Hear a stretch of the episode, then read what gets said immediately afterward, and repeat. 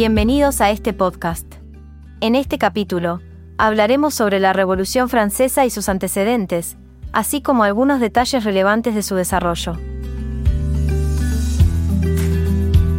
Antes de comenzar, es necesario entender que la Revolución Francesa fue un profundo y tumultuoso cambio político, social y cultural, que tuvo lugar en Francia entre 1789 y 1799.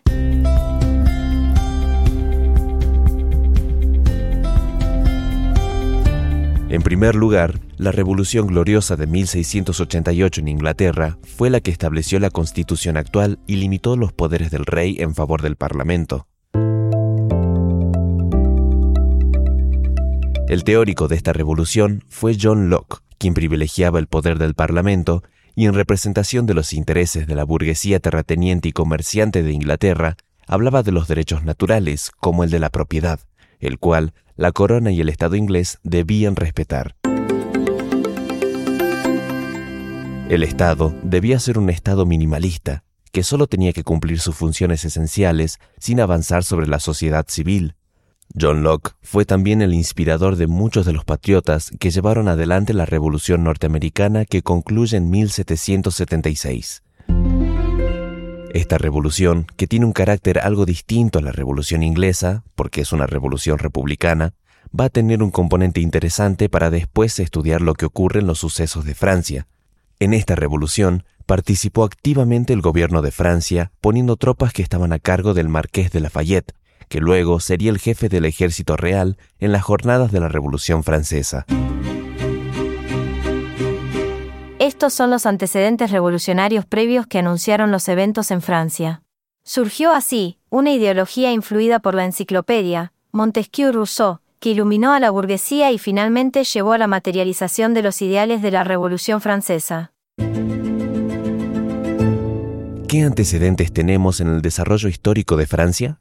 A partir de 1600, Francia vivió una centralización de poder bajo Luis XIII y su ministro favorito, Richelieu. El mismo fortaleció al rey, debilitó a los señores feudales y enfrentó a los protestantes, llamados hugonotes, para unificar el país. Además, se alió con potencias protestantes contra España, principal defensora de la contrarreforma. Este proceso reforzó el poder real y la unidad francesa tanto interna como externamente. Este proceso de centralización se intensificó aún más durante el reinado de Luis XIV, Llegó a su punto máximo y es conocida la frase atribuida a él, yo soy el Estado. Llegaron a tal punto que casi todas las decisiones del país giraban en torno a la figura del monarca. En otras palabras, Luis XIV concentró enormes poderes en sí mismo, convirtiéndose en el centro absoluto de la autoridad y el gobierno del Estado francés.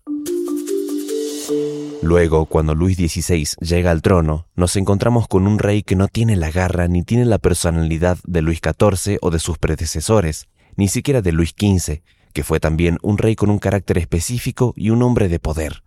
Sin embargo, en Luis XVI se pudo ver un rey que buscó la mejor gente que Francia disponía para hacer un gobierno que beneficiara a las clases más sumergidas.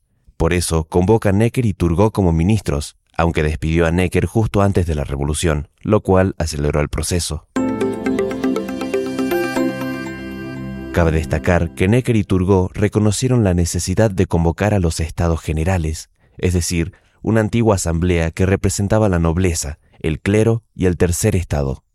Cada estamento discutía por separado y aconsejaba al rey, pero la crisis financiera llevó a Luis XVI a convocarlos en 1789 para abordar reformas tributarias. El tercer estado, influenciado por ideas ilustradas, se autodeclaró Asamblea Nacional el 17 de junio de 1789. La corona reaccionó débilmente al cerrar su recinto, pero los diputados se reunieron en una cancha de pelota.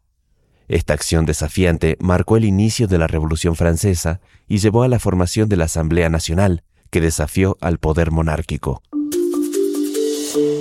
Aunque la nobleza y el clero se unieron más tarde, la Asamblea Nacional se convirtió en el centro de la revolución. A pesar de la resistencia de la corona, la efervescencia popular y el deseo de cambio llevaron a la consolidación de la base de la Gran Revolución Francesa en 1789.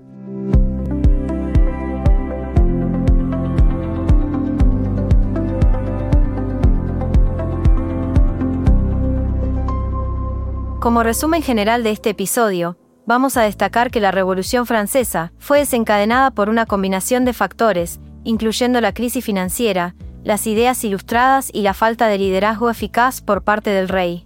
La convocatoria de los Estados Generales y la autodeclaración de la Asamblea Nacional marcaron el inicio de un proceso revolucionario, que transformaría profundamente la sociedad y la política francesa, llevando a cambios radicales y a un eventual conflicto entre las fuerzas revolucionarias y contrarrevolucionarias.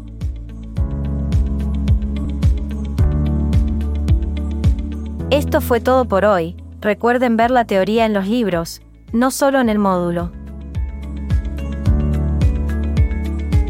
Los esperamos en el próximo podcast de la carrera.